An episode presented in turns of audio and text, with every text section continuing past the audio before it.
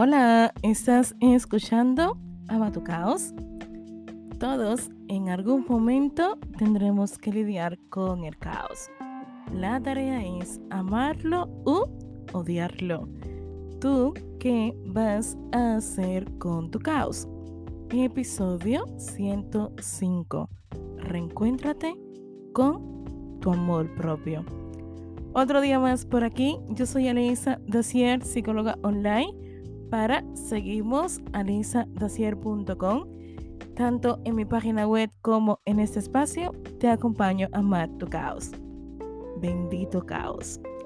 A veces el amor propio se convierte en un caos porque no sabemos estar con nosotros, no sabemos elegirnos, no sabemos cómo respetarnos, acompañarnos, validarnos, sostener emociones, sentimientos, incluso situaciones difíciles que estamos viviendo. Es un tema que trabajo bastante, es un tema que me gusta mucho y podemos desarrollar muchos episodios hablando del amor propio. Pero en el episodio de hoy es una invitación a que te puedas reencontrar con tu amor propio, entendiendo que hubo un momento que te alejaste poco a poco de dicho amor propio y que puedes volver a estar enamorada, enamorado de ti. Siempre digo que el amor propio es un viaje. Es un viaje emocional donde el destino final es reencontrarte contigo mismo, contigo misma, entendiendo que en dicho viaje va a suceder muchas cosas y tendrás muchas estaciones donde encontrarás personas que te van a alejar de dicho amor propio y otras personas que te van a ayudar a fortalecer, cuidar y sostener esa relación que tienes que tener contigo. No siempre sabemos o queremos o podemos amarnos y está bien para mí también el amor propio es un compromiso que haces contigo, entendiendo que no siempre vas a poder sostener dicho compromiso. Wow, sí. La autoestima tiene una escala, ¿no? Que podemos analizar. Cuando hablamos de autoestima, estamos hablando del conjunto de pensamientos, sentimientos, percepción y comportamientos dirigidos hacia uno mismo. Entendiendo que es una relación que estoy construyendo. Me gusta mucho el ejemplo que voy a poner ahora y es acerca de una relación de pareja. Dentro de una relación de pareja hay momentos que el amor es más sano hay momentos donde es fácil ambos quererse, pero hay otros momentos que no, porque hay conflictos, desacuerdos, discusiones. Y eso también pasa con uno mismo. Hay etapas en la vida donde te quieres mucho y hay otras etapas donde te quieres menos. Dígase por situaciones que condiciona bastante el querernos, porque no es sencillamente la relación que tengo conmigo, la autoestima abarca las personas que me rodean, mi contexto, dígase en donde yo estoy, qué estoy haciendo y qué estoy recibiendo.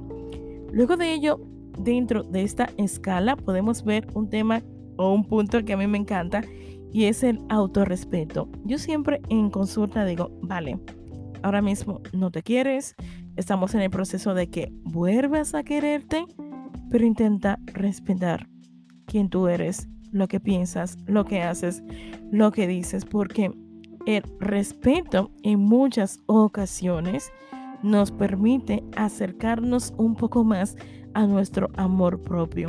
Cuando me falta el respeto, cuando no puedo convivir conmigo misma, conmigo mismo, mi amor propio va desapareciendo tanto y se va alejando tan lejos que reconstruir ese concepto de amor propio se puede convertir en un caos.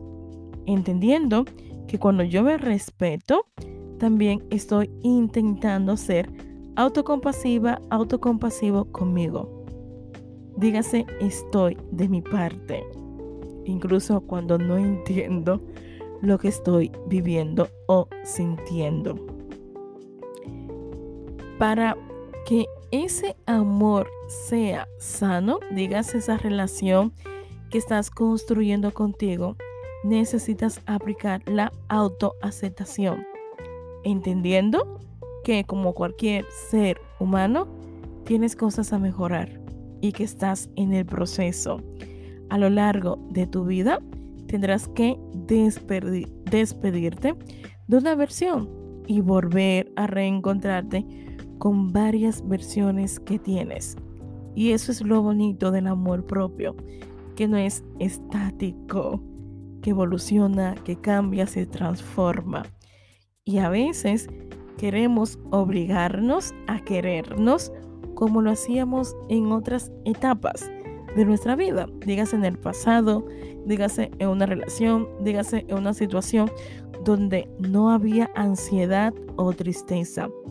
Y esto es sumamente importante porque no se trata de amarme como lo hacía antes. Se trata de reencontrarme con mi amor propio, hacer las paces con él y amarme desde un lugar diferente. Luego de ello hay algo que siempre estamos haciendo de manera consciente e inconsciente. A veces somos muy duros y es la autoevaluación. Evaluarse en todo tiempo. El lugar que estoy, lo que estoy pensando, lo que estoy ofreciendo, lo que estoy recibiendo. Y esa evaluación constante, para que sea sana, tenemos que aprender a escuchar nuestro crítico interior y entender que emociones y sentimientos que a mí me cuesta sostener no significa que yo soy del todo así. Y ver también qué tan real es lo que yo pienso y lo que yo hago. Dígase, hago en el sentido de que muchas ocasiones estamos condicionados en querer encajar en lo que los demás quieren en querer ser lo que los demás quieren. Y eso nos lleva a alejarnos poco a poco de lo que es la relación que tengo que tener conmigo. La autoaceptación y autoconcepto van mucho relacionados, porque al final la imagen que yo tengo sobre mí me va a permitir aceptarme o no. ¿Cuál es la percepción que tienes sobre ti? Mírate, hay, hay un ejercicio que trabajamos bastante los psicólogos cuando hacemos este acompañamiento sobre la autoestima es mírate al espejo, pero mírate al espejo tal como eres. Y si lo puedes hacer desnuda, desnudo, mucho mejor. Comienza a mirarte. ¿Qué es lo que estás viendo? qué es lo que estás mirando, tanto físico como emocional. Yo recuerdo eh, cuando comencé a mejorar la relación que tengo conmigo, uno de los ejercicios que repetía era el mirarme mucho en el espejo. Y no sabes la cantidad de veces que salía llorando de dicho ejercicio porque era conectar conmigo, era escucharme, entenderme, comprenderme y sobre todo acompañarme. Y es un ejercicio que en la primera vas a mirar imperfecciones, ¿no? Vas a mirar el grano que te salió, los kilos que has aumentado o perdido. Pero cuando lo repites en el tiempo, te detienes y lo haces desde la autocompasión, te miras y ves heridas, situaciones que antes dolían y que quizás duelen un poquito hoy, pero te ocupas de ti. Cuando yo me detengo a mirar dónde me perdí, por qué me perdí, dígase, en qué punto de mi vida me alejé de mi amor propio, me estoy ocupando y responsabilizando de mí. Me estoy ocupando de heridas, situaciones que quizás ahora mismo es un caos en mi vida, pero me estoy responsabilizando de qué estoy haciendo con mi vida y hacia dónde voy. Romantizamos bastante el amor propio, pero no siempre es fácil aplicarlo. No siempre podemos, incluso queremos. En consulta he visto personas que quieren obligarse a quererse y eso no funciona. No puedes obligar a que el amor propio se instale. Incluso hay veces que está bien que no te quieras para que tú puedas evaluar cómo puedes aprender a quererte desde otro lugar. Porque quizás la forma que te estabas queriendo en el pasado no era sano. Porque quizás la forma que te estabas queriendo en otros lugares